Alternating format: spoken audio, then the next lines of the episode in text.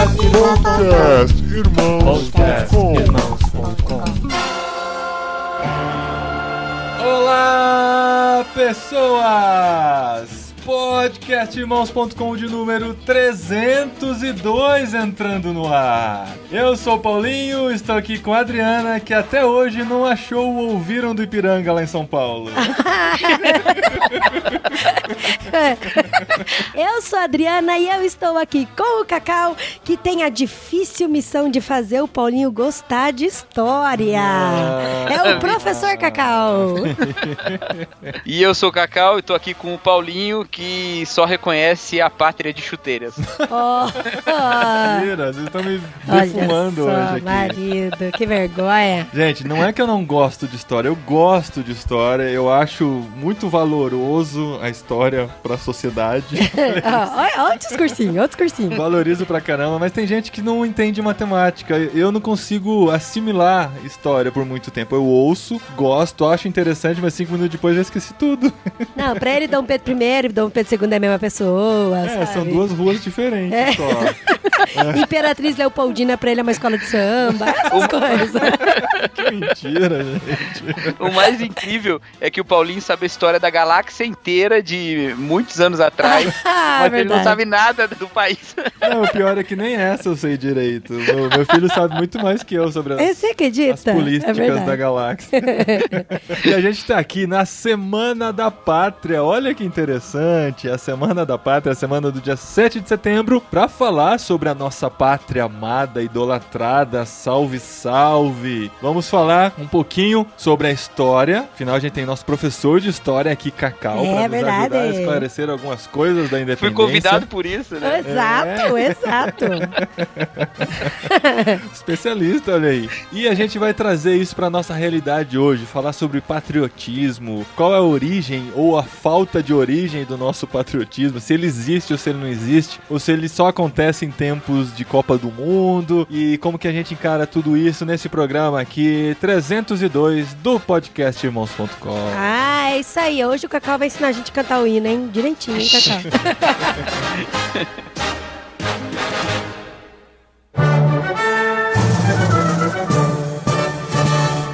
Muito bem, pessoas. Vamos falar de patriotismo, vamos falar da nossa pátria. Afinal, a gente tem passado por momentos conturbados e momentos diferentes, né? A gente tem experimentado algumas coisas interessantes, né? Há dois anos a gente recebeu aqui a Copa do Mundo, a gente acabou de receber aqui as Olimpíadas, estamos às vésperas das Paralimpíadas. É verdade, verdade. Tanta coisa do mundo esportivo acontecendo aqui, grandes eventos, né? Que não voltam mais, infelizmente, pelo menos não não na nossa geração. Gente- cara, quando criança, eu sonhava tanto nisso acontecer. Ah, mas vai vir pra. Argentina, que é aqui do lado, né? É verdade, é verdade. Pode ser que isso aconteça.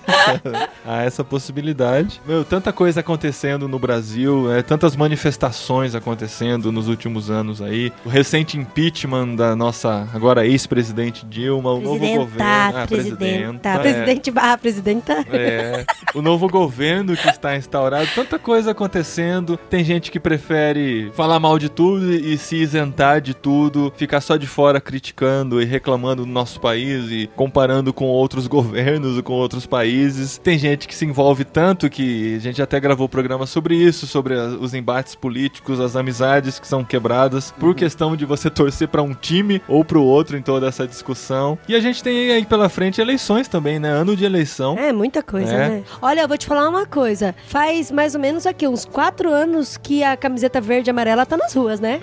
Antes É. era só na Copa e nas Olimpíadas. Não, acho que já tá mais de Não, quatro anos, tá todo mundo com camiseta a gente verde e não amarela. usava. A gente não usava a camisa verde e amarela. A nós, porque nós somos tontos, né, fofo? Mas a maioria das pessoas usavam. Não, o contrário. a Lá gente- no Parque Olímpico todo mundo usou. Tá, não tô falando de agora, tô falando que antigamente a gente não se importava com as Ah, Olimpíadas de torcer entendi. pelo Brasil. Verdade. Agora, nessas Olimpíadas, tava todo mundo de verde e amarelo É verdade, torcendo e tal. verdade. É, o Diego Hipólito foi lá, a galera já usava É. verde e amarelo, pintava o rosto. Justo. É. Mas é engraçado que o verde e amarelo que usam nas ruas, nas manifestações, é a camisa da seleção brasileira de futebol, né? Porque, é, porque é a pátria verdadeira, né? É a verdadeira pátria. É, é o que- é a única que importa pra maioria, né? Falando nisso, né, finalmente a gente que viu aí recentemente, nós vivemos um período tanto com uma liderança tão incompetente, né, que não sabia o que estava fazendo, e agora finalmente um líder de verdade, né, que tá à frente, vai nos levar para novos horizontes. Bem-vindo, Tite. Boa sorte na seleção. Confesso que suei na cadeira. Mas é porque o Tite tem o Corinthians no coração, né? Então, É claro, é claro. Opa. É um bando de louco, velho. É isso o, aí. que, que mais louco do que tem no Brasil, mano, tem que botar o Tite pra dar do jeito.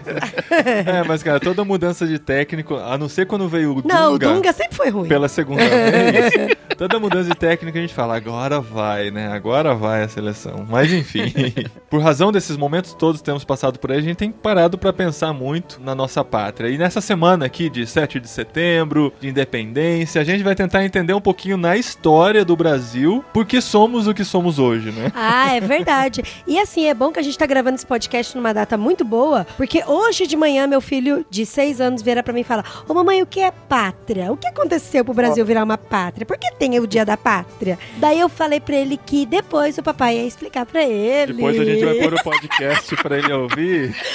Ah, eu quero ver o papai explicando essa. É, o que, que é uma pátria? E que é o dia 7 de setembro. Ah, Cadê Nós- o professor de história? Nós viramos pátria no dia 7 de setembro, é isso, Cacau? É, essa é uma coisa interessante, né? Porque, em geral, a gente comemora no dia de 7 de setembro a independência do Brasil como sendo o rompimento com Portugal, né? Uhum. E parece que do nada assim apareceu lá Dom Pedro I com a espada pra cima, gritando. Todo bonito, né? Com aquela roupa É. pomposa. É, aquele quadro lá do, do Pedro Américo. Do Pedro né? Américo, Um é. monte de, de cavaleiros ao redor e ele levantando a Uhum. espada dizendo independência ou morte e tal. Mas isso, a história é muito menos épica do que isso, né? Né? Uhum. Porque vem de um processo bem mais longo, né? É, como tudo no Brasil vem regado por interesses, né? É, exatamente, né? Não, e tem uma coisa, né? É, é, bom, mais pra frente a gente fala sobre isso. Mas é, É. é, se você for ver mesmo, é, grosso modo, o Brasil já não era mais uma colônia no dia 7 de setembro, né? É. De, de 1822, que é o dia da proclamação da independência. Uhum. O Brasil já tinha sido elevado a um status de Reino Unido com Portugal em 1815. Uhum. Que ele já, ali naquele momento, ele já não era mais colônia de Portugal, ele já era Reino Unido, da mesma maneira que a Escócia não é colônia da Inglaterra, sabe? É Uhum. mesmo, mesmo, ti- mesmo nível de, de hierarquia. Mas é igual aquela história, sabe? Que o chefe tá lá de boa, todo mundo já trocou os e-mails, já organizou tudo, tudo. Aí o chefe só manda o e-mail final falando: olha só, pessoal, vamos organizar, não sei o que tem, não sei o que tem. Sabe? É aquele negócio de que o cara tá dando a palavra final, é como se aquilo tivesse valendo, né? Então por É. isso que hoje a gente comemora no dia 7 de setembro, não tem jeito. É, claro, claro. E, Não, assim, e eu acho que a data é... Até porque, assim, se você for ver as datas em que são comemoradas, as datas nacionais dos países, nem sempre eles estão no dia exato em que aconteceu alguma coisa diferente, né? Por exemplo, o dia que a França comemora lá a queda da Bastilha, Hum. não foi de fato o fim da monarquia na França. O fim da monarquia na França foi três anos depois. Mas Aham. eles comemoram o dia da queda. Então é porque foi o evento ali, né? Aham, Mais foi um marcante. Pra né? nós também. O evento marcante foi no dia 7 de setembro. É igual Natal, a gente não sabe direito o dia do nascimento do Jesus, mas a gente comemora. muito bem, muito bem lembrado. Olha, mas eu quero aproveitar que tem um professor de história aqui pra gente. Eu acho que é interessante, assim, como a gente tá na Semana da Pátria, pra gente explicar mesmo pras pessoas algum. esse fato histórico, né? Esse momento histórico que aconteceu e trazer um pouco da história pro nosso podcast. O que, que você acha, amor? Você pergunta assim, né? Depois de a gente já ter discutido isso milhares de vezes antes da- da gravação. Não, porque assim. É. A gente sabe, né, que a família real portuguesa, ela veio pra cá pro Brasil, veio todo mundo, né? Veio Dom João VI, veio os filhos, É só- veio só um 10 monte mil de coisa. pessoas só. Veio ouro, veio 10 mil roupa, veio a biblioteca, A família veio real livro. era 10 mil pessoas? Não, veio a corte toda. 10 Veio a- mil Ah. pessoas em 46 navios Ah, vieram tá. pro Brasil. Vieram Caramba. escoltado tudo, sabe? É. Invasão. Não, e aí Foi, cê- foi. Foi, foi mesmo. 10 mil pessoas chegando no Brasil, imagina. E E aí a gente pensa, né? Nossa, mas por que que Portugal, né? Por que que essa galera toda veio pra cá pro Brasil? Veio fazer o quê, né? Veio fugido, né? É. Porque Napoleão Bonaparte tava chegando na França pra uma guerra pra invadir tudo. E aí que aconteceu? Que o Dom João e a galera toda lá de Portugal veio fugido pro Peraí, Brasil. Napoleão tava chegando na França ou indo da Não, França pra Portugal? Ah, tá. Napoleão Bonaparte da França, isso. Pra invadir Isso. Portugal. Pra invadir Portugal. E eles chegaram lá em Portugal e não viu mais ninguém, né? Ficou a ver navios. Ah! É. Aí, ó, a origem da expressão aí, ó. Olha Uma- só. Quando Napoleão chegou em Portugal e só viu a bundinha do navio indo embora. É verdade. Popa, a A popa, popa, a popinha. a poupança. Mas é porque naquela época, né, Cacau, a Inglaterra tava ficando muito forte, né? Mas o que, que tem a ver a Inglaterra com Portugal com França, Cacau? É que a Inglaterra, nesse momento, ela já estava numa produção de tecidos muito intensa, né? Por causa da Revolução Industrial e tudo mais. Então, a produção de tecidos ali, a partir da manufatura, no finalzinho do século XVIII, fazia com que a Inglaterra vendesse tecido para a Europa toda, né? E ela fechou um acordo com Portugal lá Ah, e Portugal é? comprava muito tecido da... Verdade. É verdade, Portugal fez um acordo bem português com a Inglaterra, né? Fez o tratado de pano e vinhos. Às vezes a gente não tem a noção do que foi essa mudança na produção da indústria têxtil inglesa. O preço da roupa caiu muito, tudo que assim, se a gente hoje tem esse armário cheio de roupa é por causa disso, né? Porque ficou muito fácil produzir, ficou muito barato, né? E era uma coisa que todo mundo precisava, né? Você vê a Europa sendo cheia de, de produtos ingleses, né? E o Napoleão Bonaparte tenta ferrar com a Inglaterra, impedindo que os europeus comprassem, tivessem relação comercial com os ingleses. Mas é, a Europa era é porque mais a França, a França era forte também, né? Exatamente, principalmente militarmente, né? É. É, eles já estavam. É que não dá pra gente ficar recuando mais ainda, mas tem também uma história porque que a França era tão forte nesse momento. Aham. Uhum. E aí, o Napoleão tentando bloquear toda ali a, a Europa continental, né, Pra não negociar com a Inglaterra. Só que a Europa continental era mais dependente da Inglaterra do que o contrário, assim. Aham. E aí- É, então, por mais que Napoleão Bonaparte tenha criado o, o bloqueio continental, impedindo que todo mundo comercializasse com a Inglaterra, o pessoal tava nem não com o bloqueio. Continuou É. comercializando do mesmo jeito. É, não tinha muita escolha, né? Alguns tiveram que se submeter, que estavam ali mais perto, né? Até, mas outros. E Portugal foi um dos que furou. E em resposta a isso, os franceses foram invadindo Portugal e os ingleses ajudaram o rei Dom João a fugir pro Brasil, que é uma possibilidade que eles já tinham pensado antes até, em mudar a corte pro Brasil. Mas dessa vez eles tiveram um motivo que não dava nem tempo de pensar muito, né? Que Não, foi a não. corte portuguesa mesmo. O governo de Tudo. Portugal É. se transferiu pro Brasil. Exatamente. A capital do Império Português passou a ser o Rio de Janeiro. Olha Eles isso. embarcaram na Bahia louco isso, e né? depois foram pro Rio de Janeiro. É, e, e, assim, o Império Português era Portugal, o Brasil, todas as possessões portuguesas na África e as possessões portuguesas na Ásia. Uhum. Tudo isso passou a ser governado a partir Do Rio de do Janeiro. Brasil. Do é, a Rio de partir do Rio de Janeiro. Janeiro. É. Mas o que acontece é que nesse período, por isso que a, a gente percebe o que, é que aconteceu em 1822. Porque em 1822, se em 1815 o Brasil já era Reino Unido, né? É que quando eles chegam no Brasil em 1808, o rei português, lá o Dom João VI, ele já assina a abertura dos portos, né? E isso é o seguinte: quando você tem uma colônia, você impõe algumas regras à colônia. E sobre o Brasil tinha a regra de que ele só podia ter relações comerciais com Portugal. Aham, Mas quando o aham. rei chegou aqui, ele abriu pra todo mundo a abertura dos portos nas nações amigas, né? E dois anos depois assinou um tratado que estabelecia as tarifas alfandegárias, né? E as tarifas para Inglaterra eram baixíssimas, então valia muito mais a pena comprar da Inglaterra, até porque o Brasil não tinha manufatura, né? Valia mais a pena comprar da Inglaterra os produtos do que desenvolver uma indústria aqui. E isso foi tudo melhorando pra Inglaterra, né? Tava ah, ótimo, sim, sim, né? sim. E a Inglaterra tava praticamente também comandando o Brasil com isso, né? Com esse, É, esse julgo em cima da- de Portugal, né? Olha só, era pra É. gente estar falando inglês agora, ó. É, se, se o Olha Brasil só, tava politicamente. Já, vamos gravar esse podcast até o final em inglês agora em protesto. É, é, é, and, and now... Viu, mas, Mas aí, é, essa é, foi por isso a- que o, o futebol não chegou junto, né? Porque não foi a Inglaterra que chegou, né? Foi Portugal. Foi chegou Portugal, primeiro, tá? é. É, e o futebol, na verdade, só chegou em Portugal bem recentemente, né? Porque até então, É. até o ano passado, Verdade. Luiz Felipe chegou Scolari primeiro no pra lá. Brasil, depois É. chegou em Portugal, né? Mas aí, quando o Napoleão cai lá na Europa, né? Em 1814, no ano seguinte, aí começa a pressão pro rei voltar Pro e o Brasil voltar. voltar. É o Brasil porque- voltar ao status que tinha, né? Então, é por causa também que lá em Portugal tava acontecendo muita coisa, né? Eles estavam praticamente querendo desistir dessa monarquia que se instalou no Brasil, né? É. E aí, por isso que Dom João VI ele precisava se reafirmar de novo, sabe? Pô, eu não tô no Portugal, mas Portugal pertence ao meu reino, né? É. Portugal E aí, no por isso, que, por isso que É. todo mundo tava falando pro Dom João VI, volta, volta. É.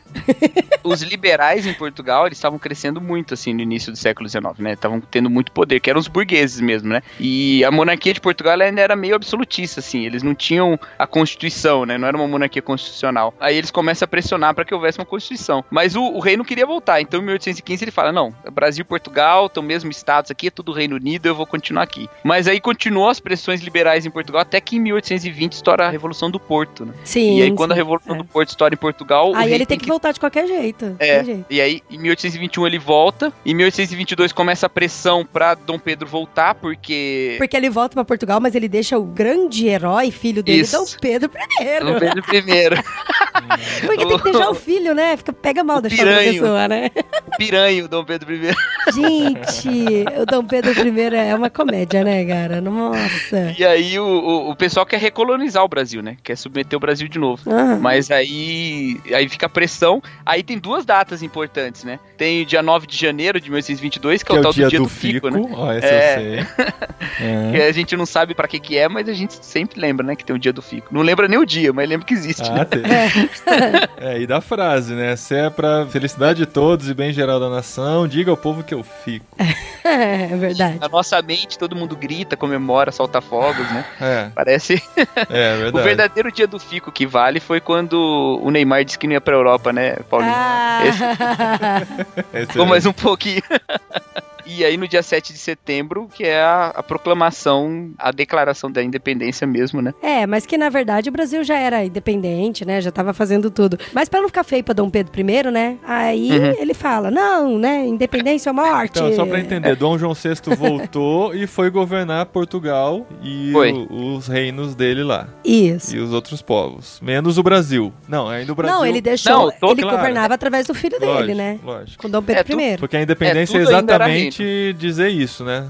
Nós não fazemos mais parte de Portugal. Somos Exatamente. uma nação independente. Somos uma pátria. Só que assim, só que a burguesia que foi é, instalada aqui no Brasil, a classe mais elitista, ela tava coagindo com o Dom Pedro I pra fazer as coisas do jeito que eles queriam aqui no Brasil. É. Só que aí a galera lá de Portugal não tava gostando. Falava, ô, ô, ô, ô, Dom Pedro I, volta pra cá pra Portugal que a gente quer transformar o Brasil em, em colônia de Colônia novo. de novo. É. E Na, aí na verdade, o Dom Pedro ficou naquela. E agora, eu fico aqui com os burguesinhos ou eu volto pra lá? Fico aqui ou É. volto? Aí ele ficou, né? é, é elite mesmo, você tem razão. Não é exatamente a burguesia, né? É, é, um- verdade. uma elite agrária, né? É- e isso é uma coisa muito importante, importantíssima. Porque essa elite agrária que tá no Brasil, que dá bastante a base aí pra, pra declaração da independência, na verdade é ela que continua mandando no Brasil durante muito tempo, né? Quando o Dom Pedro I cai, você tem um período regencial, depois você tem o Segundo Império lá com o Dom Pedro II, tudo nisso, quem dá as cartas mesmo é essa elite É a agrária. elite agrária. E é quando sim. e a independência para manutenção dos interesses da elite agrária, a queda do Dom Pedro II e a proclamação da República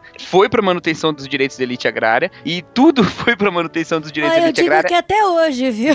É, na verdade, tem um momento de ruptura importante aí que é a Revolução de 30, né? Em 1930, quando É. Getúlio Vargas assumiu o governo. Aí tem uma mudança, porque a elite agrária tomou um golpe muito forte com a crise, né, em 1929. Mas a gente foi muito para frente já. É, Então, verdade, Mas é verdade. legal, é interessante. É, Mas Então, é legal. Tudo era regido por essa elite. E isso é uma coisa importante dizer porque nós temos uma tradição longuíssima de mudar pra não mudar. A gente tem uma grande Ah. tradição de mudar pra não mudar. E essa tradição permanece até hoje. Vou parar por aqui.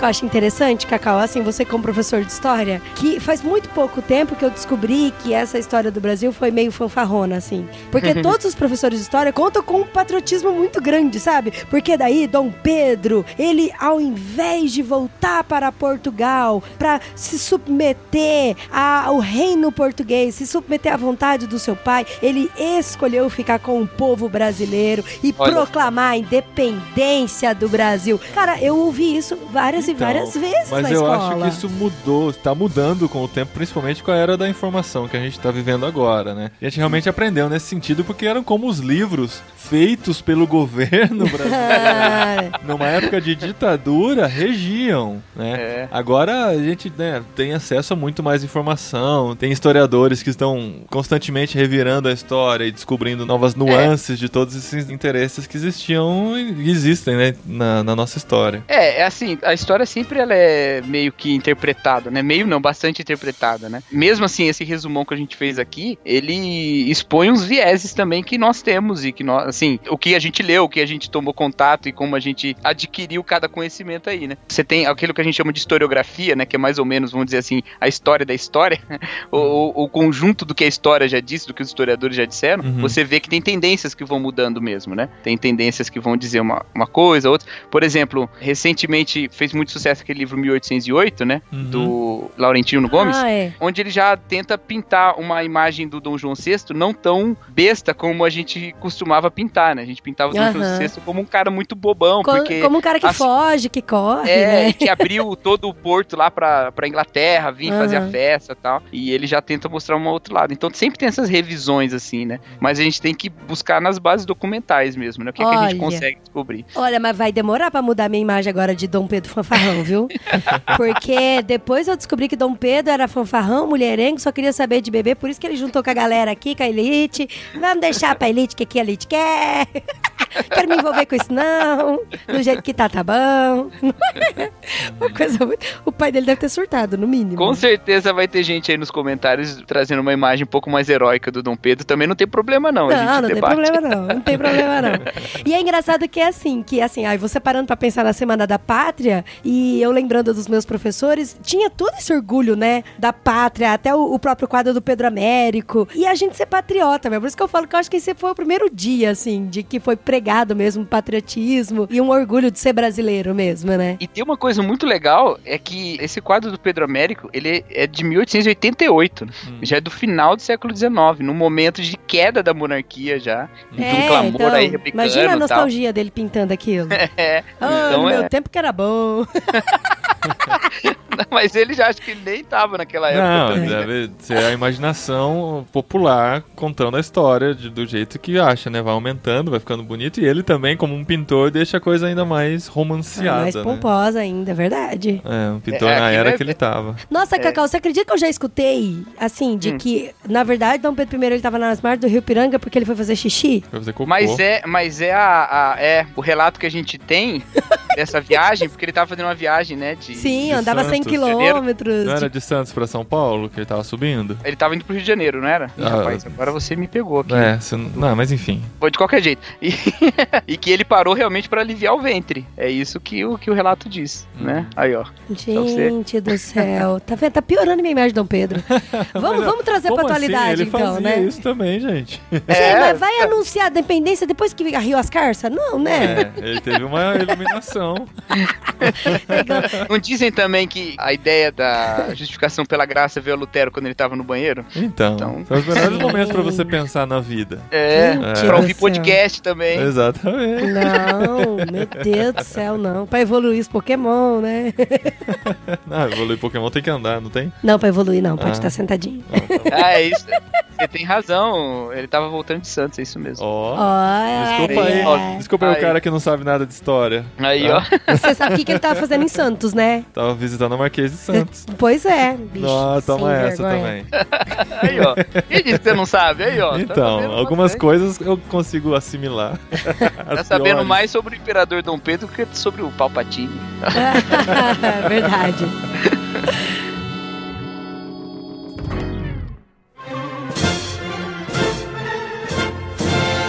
Então o dia 7 de setembro ficou marcado como um dia de patriotismo, um dia da gente valorizar a nossa pátria. Mas assim, Desde criança, pra mim, era só um desfile de 7 de, De setembro. fanfarra, né, É, A fanfarra lá, a- alguns, algumas crianças e adolescentes das escolas fazendo algumas apresentações e tal. Mas eu nunca entendi muito bem o que aquilo significava. Afinal, o que, que é o patriotismo? O que, que é o que a gente celebra nesse 7 de setembro? E o que isso tem a ver com a gente, com a nossa realidade hoje? É, rapaz. eu faço uma distinção, assim, bem besta. Eu não sei se ela é baseada em alguma coisa, Hum. Mas eu faço uma distinção entre o patriotismo e o nacionalismo, sabe? Vixe, pra mim é tudo igual. quero entender essa, vamos Hum. lá. Então, é assim, eu não sei se semanticamente a gente poderia fazer essa diferença, mas o nacionalismo geralmente ele tá ligado a uma ideia de uma política mesmo, né, nacionalista, uma política de Estado nacionalista e tal, ou uma visão mesmo de defesa dos interesses nacionais sobre, inclusive, o que seriam direitos humanos universais, entende? Entendi. Então a gente vê, quando a gente vê um governo nacionalista, a gente em geral tá vendo um governo que mais ou menos justificaria qualquer meio pelo fim de ver a sua pátria acima dos outros, né? Aham. Enquanto o patriotismo atribui mais ao sentimento de a uma, a uma espécie de um, de um afeto pela Pelo lugar que Pe- nasceu, né? é, pela sua pátria e por tudo que ela representa, né? Hum. No meu caso em específico, eu me esforço para ser patriota no sentido dos meus compatriotas, né? Hum. De ter essa relação de solidariedade com os que dividem a minha terra. Então isso em nada diminui a minha solidariedade para com o mundo, né? Aham. Mas é inegável que ouvir a minha língua é diferente do que se eu fosse viver três anos na China, né? Ou coisa do tipo, né? Aham. Então, esse, esse tipo de afeto eu acho que tem a ver com patriotismo e tal. Eu acho que o nacionalismo ele é muito danoso, assim, porque mais ou menos é a ideia de que a minha nação é melhor do que as outras, ou quem gosta de mim sou eu, sabe? É. Então Então, eu então vou. explica pra mim, os Estados Unidos é nacionalista ou é patriota? Não, eu acho que tem os patriotas e tem os nacionalistas, né?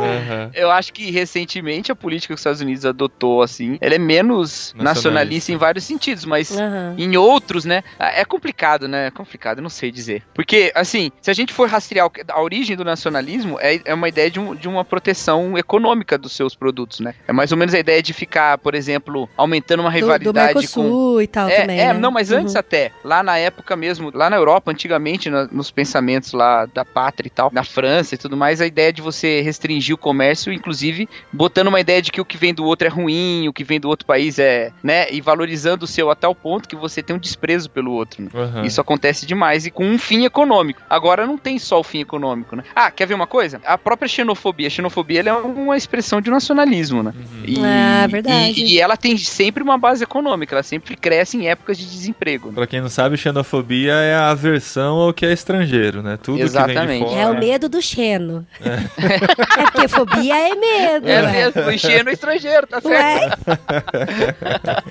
Eu falo a língua do povo, amor. É. Todo mundo usa xeno no dia a dia. Isso mesmo.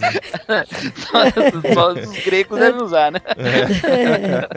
Mas sabe uma coisa louca, Cacau? Pra mim, assim, o patriotismo é igual família. Uhum. Por exemplo, na minha cabeça, só eu posso falar mal da minha irmã. Uhum. Outra pessoa for falar mal da minha irmã vai tomar um soco no meio da cara. Oi? E assim, eu posso falar mal do Brasil, mas eu não gosto que as outras pessoas falem mal do Brasil, principalmente se eu tô lá fora. Uhum. Sabe? Eu tô, tô lá, igual a gente já falou que uma vez a gente foi pros Estados Unidos, ficamos um tempinho lá, e a gente encontrou um monte de brasileiro lá, cara. E me deu muita raiva em várias, vários momentos assim, de ah, porque aqui nos Estados Unidos a lei funciona, porque lá no Brasil é uma várzea, que não sei o quê. E aí, inclusive, assim, abrindo um paralelo com isso, eu até entrei numa discussão com, com um brasileiro lá, e aí depois eu falei, cara, eu não, não devia nunca ter entrado nesse tipo de discussão. Mas foi bem numa época que eu tava estudando muito a legislação da farmácia, porque eu trabalhei muito tempo na farmácia, né? E aí eu falei assim pra pessoa, eu falei, olha, as leis que regem a farmácia são muito mais duras, muito mais rígidas do que as leis que regem aqui nos Estados Unidos. A farmácia do Brasil e a A farmácia farmácia do. Brasil e a farmácia americana. E a pessoa falou: Imagina, lá no farmácia do Brasil você consegue comprar antibiótico sem receita, que não sei o que tem. Falei: Não, não tô falando disso. Uma coisa é a lei ser cumprida, outra coisa é, o fato de existir a lei. E a lei de farmácia aqui no Brasil é muito mais rígida. Por exemplo, qualquer medicamento tarjado, o certo é comprar com receita. Até bombinha de asma, sabe? Tanto que fica dentro do balcão. Lá nos Estados Unidos a gente encontrava bombinha. É muito engraçado, sabe? Corredor do caixa, que você vai pagar no Você caixa? compra pilha, Você comprava, é, chiclete. aí tinha lá bombinha, pendurava. Bombinha pra asma do lado de pilha, sabe assim?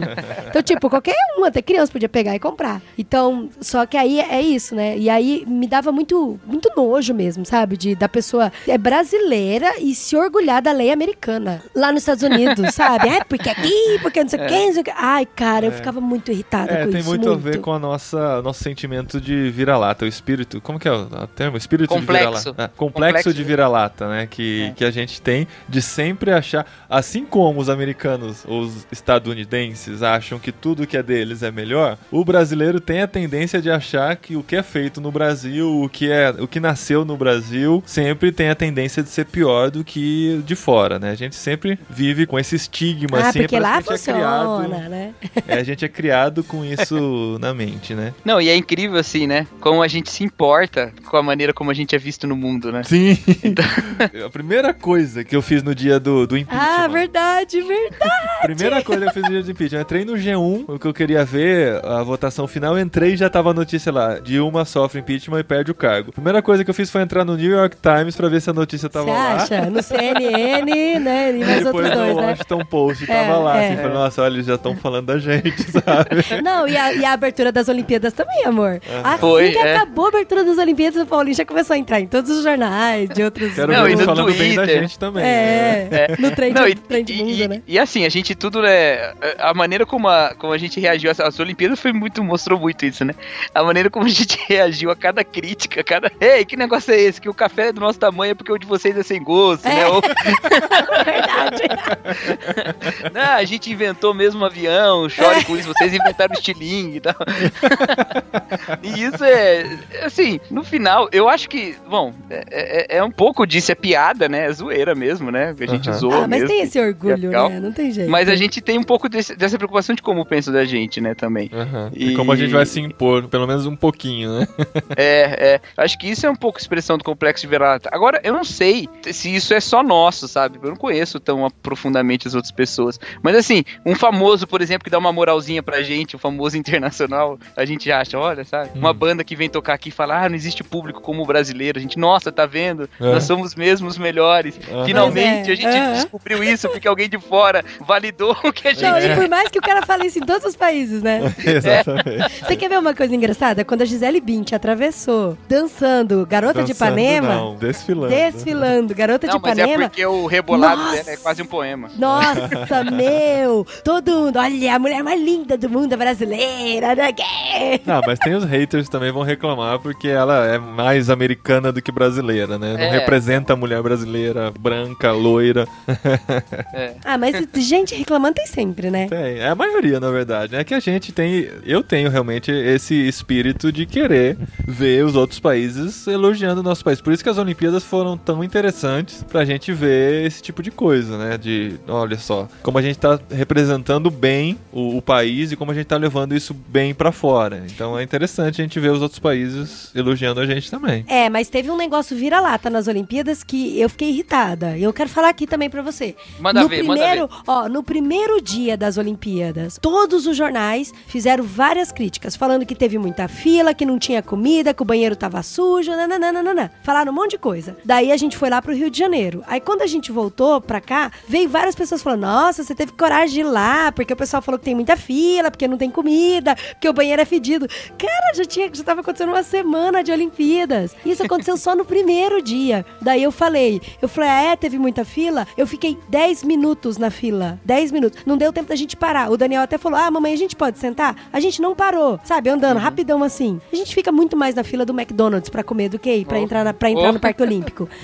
Pra, pra pedir a comida, o Paulinho falou: Dri, vamos fazer um piquenique aqui na praça? Vamos. A hora que eu sentei com os meninos, eu abri minha mochila, tirei um brinquedinho pra cada um, o Paulinho já chegou com a comida. Sabe assim, umas coisas. Daí eu falei: putz, a comida deve estar gelada. A hora que eu abri, a pizza tava borbulhando, cara, borbulhando. Olha. Sabe, aí eu falei, Paulinho, nossa, amor, como você conseguiu ser tão rápido? Ele falou, Dri, o sistema aqui tá animal. Tá tudo muito or- organizado. E o banheiro? Eu entrei no banheiro, tava limpo, cheiroso, brilhante, cheio de papel higiênico. Falou, tá vendo? Daí brasileiro É, o, o, não o banheiro, sabe, não o conhece. banheiro de o banheiro fixo, né? Porque o, o químico, É. o químico Não, não, tem banheiro- como ser cheiroso. Não, banheiro químico em lugar nenhum no mundo vai Será- ser decente. Será que nem na Suíça o banheiro químico não vai ser cheiroso, gente? Mas, mas ele- ele- não, o suíço nem Eu toma tenho, banho. eu tenho medo, eu tenho medo Lá não vai de banheiro químico, eu tenho medo de banheiro Eu químico. também tenho, cara. Tenho medo de alguém, porque é móvel, né? Alguém levantar e levar embora. Tipo aquela, Aquelas pegadinhas do Silvio Santos, né? É, exatamente. O cara tira as paredes assim, você tá sentado no meio do nada. Ai, gente, vocês têm uma imaginação. Eu a nunca culpa, é, da- a pensei culpa é do nisso. Ivolanda. A culpa é do Ivolanda. Ô, produção!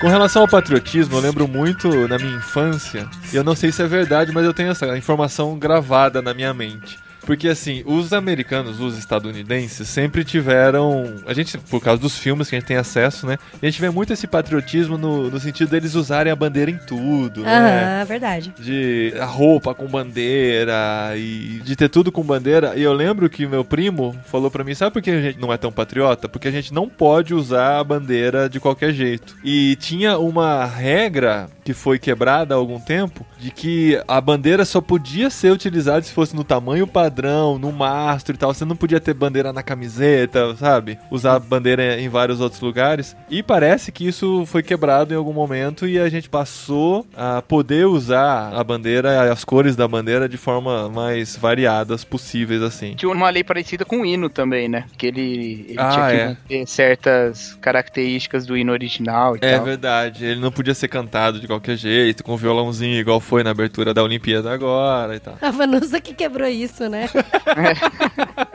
Depois da Vanusa, fi, qualquer jeito que você cantar o hino tá valendo. Tá valendo. Qualquer coisa vai ser melhor que aquilo, né? Ah, pelo É, amor. Mas tinha essas regras mesmo, resquício da ditadura, eu acredito. Que você não podia usar de qualquer forma, né? a- Os símbolos nacionais. E eu realmente quebrar essas leis ou essas orientações aí que existiam ajudou a gente a passar a amar mais as cores do Brasil, né? Apesar de quem é muito americanizado não gosta de usar o verde e amarelo, né? O- A gente tem essa tendência de gostar mais do vermelho e do azul mesmo e do branco combinados, porque a nossa cultura é muito influenciada, de fato, pela cultura norte-americana, né? Porque eram os Power Rangers mais legais, né? Também É, também. O verde e amarelo não são grande coisa, né? Eu não sei se só nisso reside também a questão do nosso patriotismo, ah, né? não, claro que não. É, não, é, com certeza não só nisso. né? É muito complicado, né, cara? Eu fico pensando assim, como é que a gente.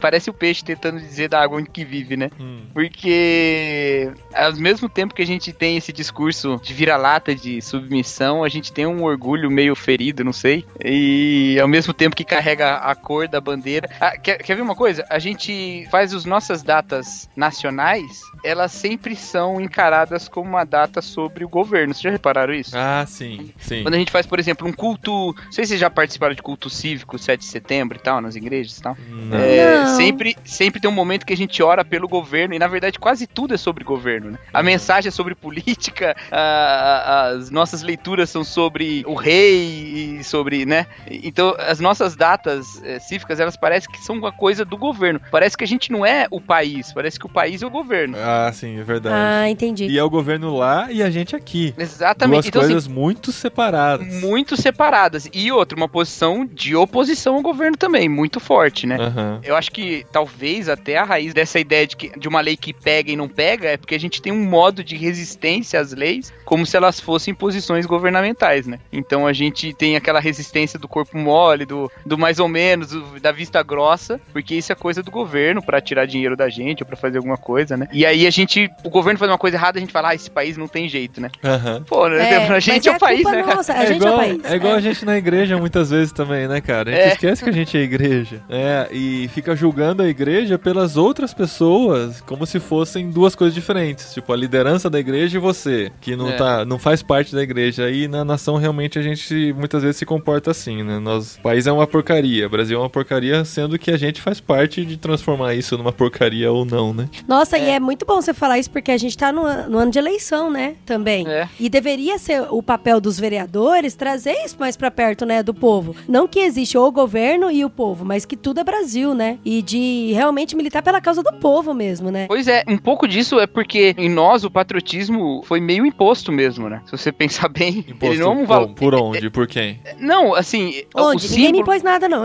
é, não, assim, os símbolos pátrios, vamos dizer assim, aquilo que parece evocar mais um senso cívico e tal em nós, foi durante bastante tempo sempre um instrumento, né? Foi lá quando você tá falando da ditadura, por exemplo, né? Na ditadura era claramente o hino nacional, a bandeira, tudo isso era uma maneira de evocar em nós um civismo, mas que vinha exatamente do governo, né? Era o governo que propunha isso. Então não era estranho pensar que esses símbolos eram símbolos do governo e não nossos. Toca um pouco naquilo que você falou, de usar a bandeira, de estar com a bandeira, né? A gente é essa terra, não governa essa terra, né? Eu acho que passa um pouco por isso, assim. E a gente não tem tanto tempo, assim, também de estar livre disso, né? Então. Não sei, deu pra entender o que eu falei? Eu tô um pouco Deu, confuso. deu. Deu, deu sim. É que a hora que você começou a falar do hino nacional, eu comecei a lembrar, cara. Eu... Quando cantava na escola? É, não, também, que Era era imposto, obrigatório, acho que era toda. É. sexta-feira era obrigatório cantar, virado pra bandeira e tal. Mas assim, meu, é impressionante como o hino nacional me emociona quando Uhum. eu tô ouvindo ele numa situação com muita gente assim cantando junto e reverenciando de certa forma a,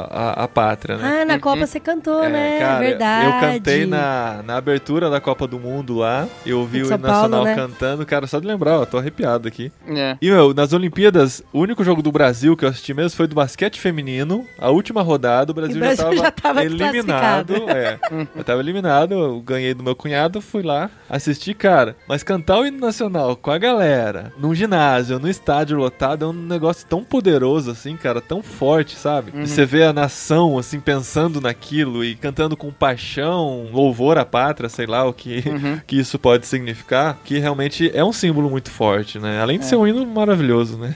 Eu acho que tem um valor aí no esporte nesse sentido, né? Porque parece que no esporte a gente pega o hino pra nós, né, cara? Aham. Porque a É gente não muito tá louco. ali no- no- Uhum. num- numa organização estatal nem nada, né? A gente tá pegando ele pra nós, a gente tá cantando, a gente tá junto num sentimento que de fato é muito frágil, né? Tipo a seleção brasileira. Aham. Grande coisa, né? O que, que ela Então, gera mas- em nós. Mas o que me emociona não é a seleção, cara. Eu sei, eu sei. É, é o povo junto cantando, sabe? Exatamente. Se você prestar atenção na letra da música, É, né, também. E, e você vê que junto você pode ser forte, sabe, com a galera. Uhum. É, é. É eu, muito isso, louco. Isso eu acho legal também. Principalmente, Sim. aí fala, né? Aí o pessoal grita bem forte: verás que o filho teu não foge à luta, né? É, É. muito legal. Nem teme a gente adora a própria morte, terra adorada, sabe? Uhum. É, e você vê que a pessoa canta e fala: Meu, é meu Brasil, eu amo mesmo. Pátria amada Brasil, né? E eu acho que começou na Copa, né? A história do. De que. Porque eles sempre reduzem, né? O, o hino. E Foi aí, na, hora na Copa das Confederações. na né? Copa das Isso, Confederações, foi. é verdade. E aí o áudio corta e a galera continua cantando, meu. É muito Aham. show. É muito show. Na Copa das Confederações isso foi muito diferente, né? Porque tava na época das manifestações, né? A. Copa das Confederações foi em julho e as manifestações foram em junho,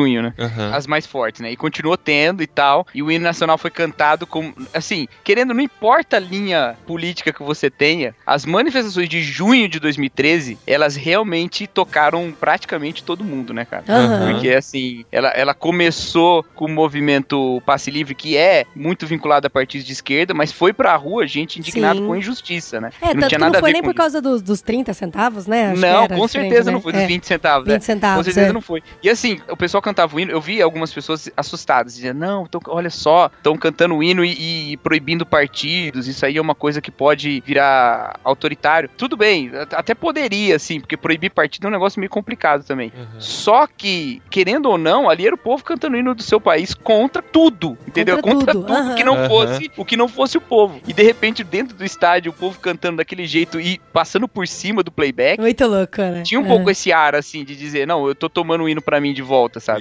É, infelizmente, assim, eu não sei se infelizmente também, mas assim, as discrepâncias, assim, foram se tornando maiores depois, né? Aham. E aí a pátria foi dividida de Foi se novo. dividindo, é Mas não dá verdade. pra também ter consenso e unanimidade sempre, nem é bom ter, né? Não, Então- não, nem é bom ter. Eu acho legal ter diversas opiniões e ter essa diversidade. Mas a gente não pode esquecer de respeitar, né, a opinião dos outros. Perfeito, é. Aham. É. Deu até vontade de cantar o hino agora, Vamos né, lá, amor? todos em pé agora.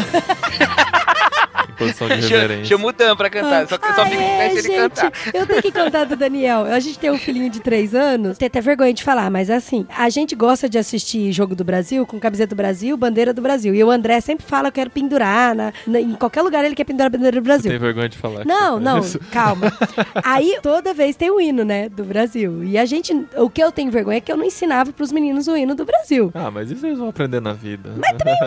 Tem três aninhos, não vou ensinar o hino, né, que é tão É. difícil também Na de verdade, você, só, você só precisa cantar o, o hino direitinho se for pra participar daqueles concursos que se você acertar o hino todo, você ganha um prêmio, né? É. e aí, o Daniel tendo essa bomba, né? De ouvindo o hino do Brasil, hino do Brasil, do Brasil. Daí outro dia a gente tomando banho, aí ele começa a cantar desse jeito. Aos saltos, saltos, amigas, saltos, saltos, filhos. Ai, a mamãe sola. Aí eu falei pro Paulinho, eu falei, amor, eu acho que ele tá tentando cantar o hino do Brasil. Ai, meu Deus. Muito engraçado. Muito fofo. E ele cantando tão forte, sabe? Tão determinado. Aí eu falei, ai, que coisa mais linda. Mas é lógico que eu não vou ensinar, porque assim erradinho tá mais fofo.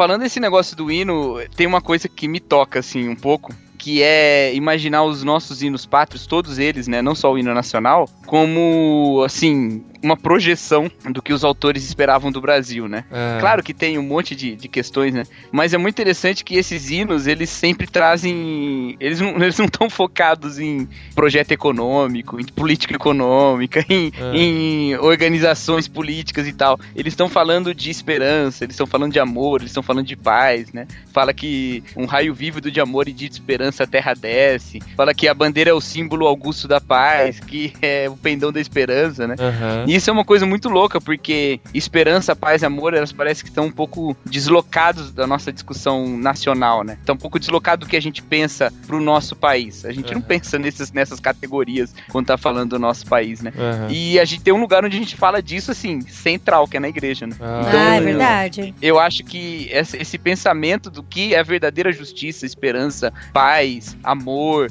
alegria que a gente fala na igreja, essa é uma contribuição da pátria celeste pra pátria terrena, né? E eu sempre que canto os hinos pátrios começo a pensar nisso, né? Como eu, como cristão, posso ser um raio vívido de amor e de esperança que desce a terra, né? Olha! que bonito isso. Cara, Ah, que, legal, louco. cara. Verdade. Mas, assim, Nossa, eu vou cantar o hino de outro jeito agora. Se pra gente é difícil cantar o nosso hino nacional sabendo que ele fala de muitas coisas que estão distantes da gente, imagina pros ingleses cantarem o hino da Inglaterra que diz: Deus salve nossa bondosa rainha. Longa vida a nossa nobre rainha. Ai, gente, mas que Deus hino, salve assim, a né? rainha, que a faça vitoriosa, feliz e gloriosa, que tenha um longo reinado sobre nós. Deus salve a rainha. Ai, ai, ai. E Vocês sabem que quando é um rei, eles só mudam o, o rainha pra rei, né? Ah, é? É, o hino, ele é, ele é mudável. Ah, Ah, não sabia, não. Era God Save the King. É. Ah, é. Olha Cabe, só. né, na sílaba. É que essa rainha tá tanto tempo aí que a Pois gente é, só ninguém ouviu, conhece, né? Ninguém nunca ouviu outra versão. nunca ouviu outra versão. Aqui é quando o Gente, Sex essa Pistols, mulher tem, nossa, tem sete, quando o Sex. Pistols cantava God Save the Queen, é, já era essa. Já era já. essa, cara. É, é há muito tempo, Há inclusive. muito tempo.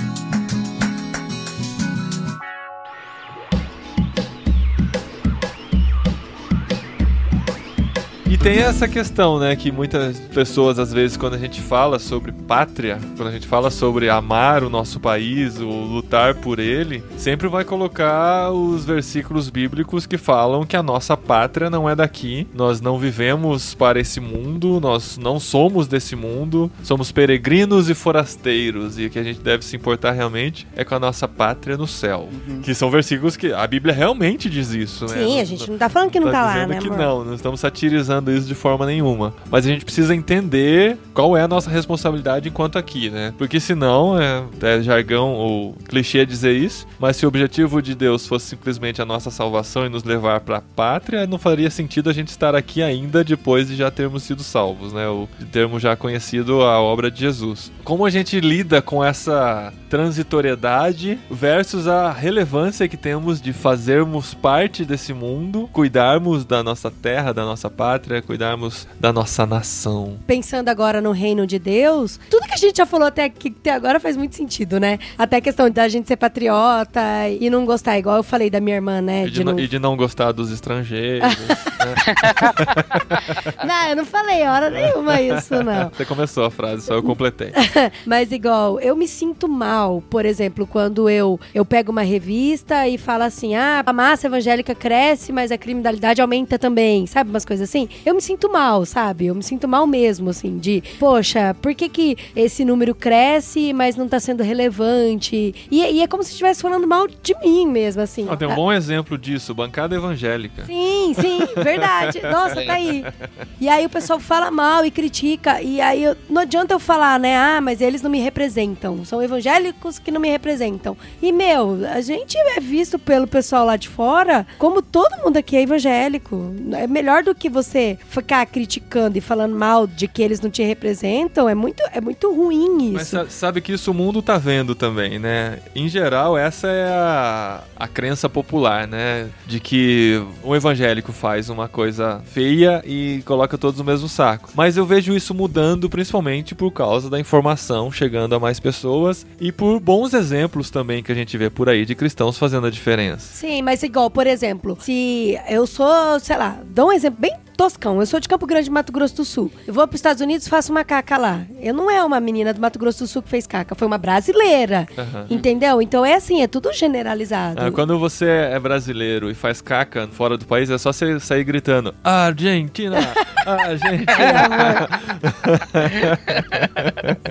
Ai, amor. E eu sou argentina? É. A gente até incentiva que você faça caca. Não, eu tô brincando. Olha vocês dois. Olha a xenofobia aí nacionalista. É, é. Ao Xeno.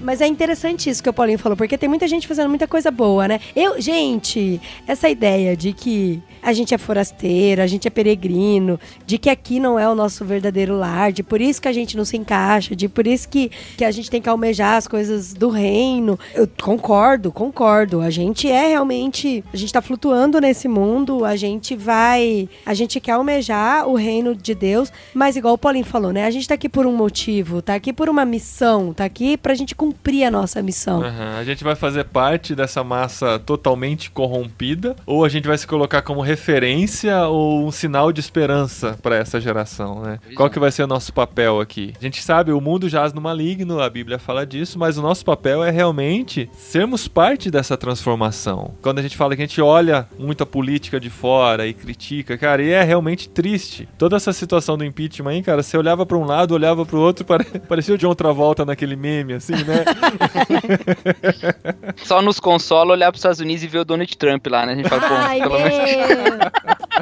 Que sem noção que é aquele cara, né? Gente. Mas a gente vê essa situação, cara. Eu fico feliz de ver cristãos sérios se envolvendo Uhum. com política também. É né? Muita gente acha que é o fim do, do cristianismo do cara, né? Ele vai se envolver, vai se corromper, cara. Mas tem tanta gente séria fazendo coisa legal, fazendo coisa bonita, realmente sinalizando o reino, fazendo a diferença onde eles estão. E a gente não pode ver a política como o fim, né, de uma sociedade, né? Mas como um parte da solução também. E se É. a gente tiver envolvido, a gente consegue ser parte dessa solução. Eu acho muito interessante que todo o Novo Testamento e grande parte do Antigo Testamento foi escrita para um povo que não estava na, na posição de se governar, né? E é a nossa posição, né? Nós somos um povo que não está na posição de se governar nessa terra, né? Nós somos governados por outros. E a nós é dado o chamado pra gente trazer a diferença, pra gente fazer a diferença. Então eu gosto muito, acho que a nossa, nossa situação é muito análoga do povo de Israel no cativeiro da Babilônia e a palavra de Deus pra Jeremias, né? Ele fala que eles vão ficar lá um tempo no cativeiro na Babilônia, né? E diz: olha, edifica as casas, mora nas casas aí, se casem, gerem filhos, trabalhem e procurem a paz da cidade, orem pela paz da cidade, porque a paz da cidade é a vossa paz, né? Então, Oh, esse legal. povo tava cativo lá e ainda assim Deus coloca neles a responsabilidade de orar e buscar a paz da cidade. Eles vão ser um elemento de paz lá, né? E a mesma coisa pra gente, né? A gente tá meio cativo aqui, né? Diante de tantos poderes que nós não vamos controlar, por mais que nós estejamos é, né, envolvidos na política e tal, sempre vai ter todo um sistema mundano que vai estar tá forte aí, né? E a gente pode ter breves momentos de prosperidade cristã, mas a gente vai em seguida ter momentos de perseguição e tal. Mas a gente tem que sempre buscar a paz, né, da cidade. Sim, sim. E a gente tem que viver no mundo como um luzeiro, né? Pra gente ser Uhum. luz e viver como um luzeiro pra se tornar referência pras pessoas do que é a justiça, né? Do que é correto, do Exatamente. que é justo. Não é só tacar pedra e falar, ah, tá tudo ruim, o mundo vai de mal a pior, Jesus tá voltando. Aham. De, É.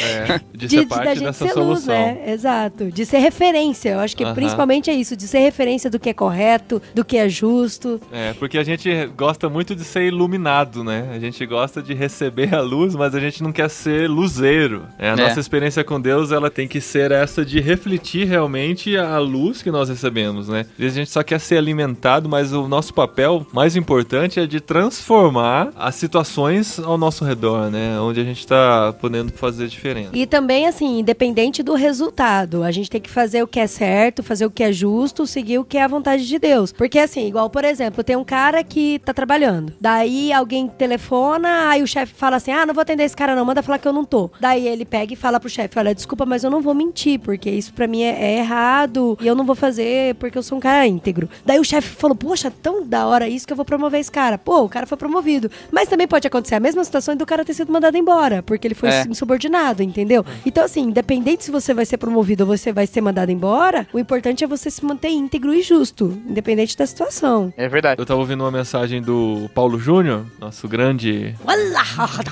Guru. mestre. Paulo Júnior. Ele tava falando sobre essa coisa de que o mundo jaz no maligno, né? E que a gente deve viver de tal maneira que essas pessoas que jazem no maligno e não querem ter nenhum compromisso com Deus se espelhem em nossa vida, porque afinal a gente tá aqui pra brilhar essa luz. E que às vezes a gente tá tomando providências imediatistas, porque a gente acha que a luta é tão grande e tá tão desigual, a gente fica tentando resolver coisas que só vão solucionar algo pra agora. E a gente não, não quer entrar nessa luta que vai mudar algo lá na frente. Mas uma coisa legal que ele fala é que a luta tá desigual sim, mas a nosso favor, porque a luta sempre foi desigual a favor do bem. Aí ele conta um exemplo de Daniel na cova dos leões e agradece a Deus porque a luta era desigual pros leões naquela situação. É.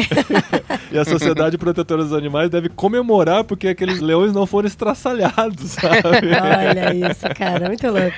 Porque a luta é desigual sim, mas a favor do bem. E a gente não É. tem que esquecer disso, né? Às vezes, é, é- eu acho que a palavra aqui que ficou mais forte pra mim é que a gente sempre quer tomar providência imediata, mas não é bem por aí, né? A gente sabe que, que Deus, né, que tá por trás, que rege e que é o Todo-Poderoso mesmo. É isso aí. Esse negócio da retidão, né, da integridade aí que a, Di, que a Dri levantou, que a Di, olha eu, que a Dri levantou, comi um R. É interessante, eu tava falando com os irmãos da igreja nessa semana, que às vezes a gente vê a palavra de Deus mandando a gente se alegrar em Deus, né? Alegre-se no Senhor, agrada-te do Senhor, né? E muitas dessas palavras são ditas em momentos de tribulação dessas pessoas, né? Uhum, Só que o que colocou elas em tribulação foi justamente seguir a vontade de Deus. uhum. Então, a gente fala muito da alegria que só Deus dá, a gente canta, a alegria tá no coração de quem só conhece a Jesus, mas a gente, quando a gente se corrompe, a gente tá confiando na alegria que o mundo dá, né? Porque a gente não quer abrir mão, a gente não quer sofrer o dano pra se apegar a Deus, né? Então, na prisão, Paulo pode falar: alegrem-se no Senhor, porque eu fiquei nele e tô alegre nele, não nas circunstâncias, né? E o salmista perseguido pode falar: ó, agrada-te do Senhor, porque eu tô perseguido, mas é no Senhor que eu vou me confiar, né? Aham. Então, essa é a fidelidade que a gente tem à nossa pátria celestial, né? Uhum. E ela faz bem pra nossa pátria terrena também. Né? Exatamente, a gente não pode esquecer da pátria celestial, porque a Bíblia É. fala pra gente mirar nela é, e viver aqui sabendo que nós não somos daqui, mas isso não quer dizer que a gente não deve se envolver com as coisas que estão daqui pra fazer, enquanto estamos aqui ou enquanto os nossos contemporâneos estão aqui também, fazer É. uma vida melhor pra todos eles, né? Ah, Exatamente. isso é verdade. Vamos ser patriotas, né? É. É. em todas as pátrias, não todas não. Não. Só a terrena, só aqui do Não, Brasil Vamos ser patriotas da pátria do céu. e da pátria do Brasil. Não, E da escuta. pátria que a gente tiver. Vamos ser patriotas da pátria do céu e isso vai ter a consequência de fazermos a diferença ou sermos relevantes onde nós estivermos. olha Olha, isso aí. É. Vamos então ser 100% patriotas da pátria do céu e 30% aqui do Brasil. Mas não 30% de Ai, meu Deus. 30% de 30%.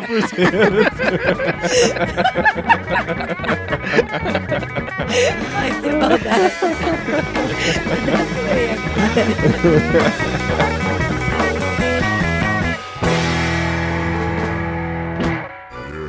Recadinhos! Legal, Recadinho. Cash, arroba. No programa anterior, É, que é isso. muito obrigado.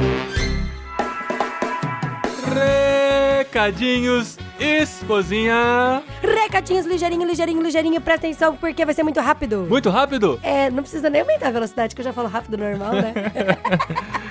Nos recadinhos de hoje, ó, eu sempre participo de outros podcasts, eu nunca lembro de avisar aqui. Então, Ai, celebrity. É, se as pessoas me convidam pra que eu divulgue o trabalho dos outros podcasts, estão na roça, porque eu nunca lembro de fazer isso. Mas agora eu lembrei. Lembrei que nesta semana eu participei do podcast 2 em 1 da galera do Juntos em 1, do qual o Cacau faz parte, mas ele não estava nessa gravação. E a gente falou sobre as Olimpíadas. Ah, falando nisso, sabe que eu lembrei de uma coisa? Vocês falaram um monte de coisa absurda nesse podcast absurdo, já que o podcast irmãos.com é meu, agora eu vou falar o que eu quiser, viu, Davi? Ah, Pessoal machista, né? Tá não, louco. gente. Ó, não, ó, deixa eu não, deixar não, claro. Não, eu vou brigar aqui. Deixa eu deixar claro que eu não concordo com tudo que foi dito lá. Eu só dei risada, mas isso não significa que eu concordo, tá bom?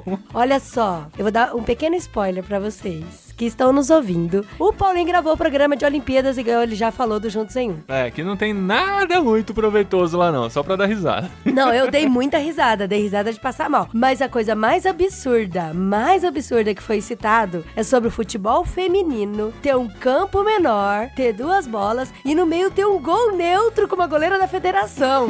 Ah, Davi! Ah, Davi!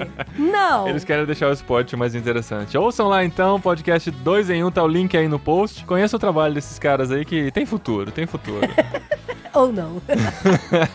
e sobre o programa anterior, a gente só quer agradecer, só não, né? Mas a gente quer agradecer todos que comentaram, distribuíram, compartilharam, foram voluntários nesse nosso trabalho, afinal a gente falou sobre voluntariado, então ajudaram nessa divulgação e eu quero ler aqui o comentário do Alex Fonseca Silva de Belo Horizonte, que comenta algo na linha do que a gente falou, mas acrescenta também um pouquinho aqui ao conteúdo em que a gente falou sobre trabalho voluntário, principalmente os voluntários dentro da igreja. Ele diz o seguinte no comentário: Eu comecei minha carreira evangélica, entre aspas, né, carreira evangélica, em uma igreja pequena do tipo, ou você tá ajudando, ou tá atrapalhando, ou não se converteu ainda. Ah, é, mas é por aí É, mesmo. A nossa realidade também, a gente tava envolvido em tudo. Então eu já fiz de tudo um pouco: lavar a igreja, ajudar a pintar, passar indo no projetor, aula pra criança, pra jovem, pra adulto, líder de jovens e adolescentes. Eu fui líder de jovens com 15 anos. líder de jovens eu fui. Esse é comentário meu, Paulinho. Agora voltando pro texto do Alex. Servir bolo e refrigerante nas festinhas, carregar instrumentos de som, organizar acampamento, tudo isso enquanto ainda achava que isso era ministerial. Ó, só uma observação, eu também fiz tudo isso, mas eu também fiz fantoche, também toquei teclado,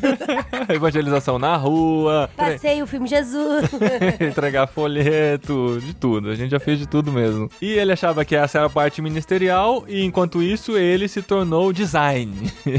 ele se tornou um designer. Hoje, em uma igreja grande, coloquei minha profissão como voluntário e à disposição, e tem sido realmente muito gratificante. Na minha profissão, a de designer, quando apresento o trabalho, espero louros e agradecimentos. Só que na igreja, eu espero o mínimo de holofote. Não sei se é só comigo, mas me constrange bastante estar em evidência pelo trabalho voluntário. Isso é um coração de servo, realmente, né? A gente não pode esperar esses holofotes de fato e, como voluntários, como partes do corpo dentro da igreja, a gente tem que fazer isso não esperando nada em troca. Esse é o coração verdadeiro do voluntário. E ele acrescenta que no livro O Impostor que Vive em Mim, tem uma. Do Brennan Man. Brené Manning, só porque, né? Você sabe quem é o autor, Só porque eu sei. quer gastar aqui. E ele tá lá na cômoda e você não lê. Não, não é o impostor que vive em mim que tá aqui. Ah, é, uma outra pilha, né? Não tá na cômoda. Tá, que eu vou pegar.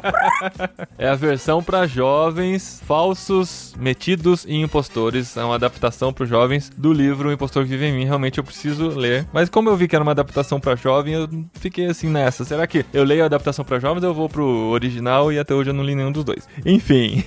e nesse livro tem a frase que me leva a esse questionamento sempre: Como me livrar de um defeito que se alimenta das minhas qualidades? Olha isso. Como me livrar de um defeito defeito que se alimenta das minhas qualidades. Eu sou bom em alguma coisa e o defeito é eu querer reconhecimento por isso, sendo que esse não, não deve ser o nosso caminho como cristãos. E é um contraponto ao fato de ter gente muito talentosa como voluntário para ter palco ou projeção contra um não talentoso com muito amor e dedicação. A gente falou sobre isso no programa anterior, se você quer saber mais ainda não ouviu, ficou muito interessante esse programa sobre a essência do voluntariado, com a participação do Thiago e da Sara, que não são o Thiago e a Sara, do... que são participantes frequentes aqui, mas o Thiago Faria e a Sara Macedo. Então o programa ficou bem legal, ouça lá, ajude a compartilhar. E a gente agradece por você comentar e compartilhar esse programa também nessa Semana da Pátria. Vamos ser patriotas e vamos compartilhar esse conteúdo. Vamos! E vamos fazer o favor de aprender a cantar o hino, hein? Ó, a gente podia fazer um concurso, né? Mande o hino nacional cantado, não. Não, As não, pessoas vão não. ler. As pessoas vão ler. Podia cantar o, o japonês da Pátria Filho, que é mais difícil. Não canta não, não quero ouvir ninguém cantando. Então aí, decorem o hino nacional e ajude a compartilhar o nosso conteúdo. Comentem, por favor, a gente ama receber os seus comentários no postirmãos.com e espalhe o bem. Beijo, tchau.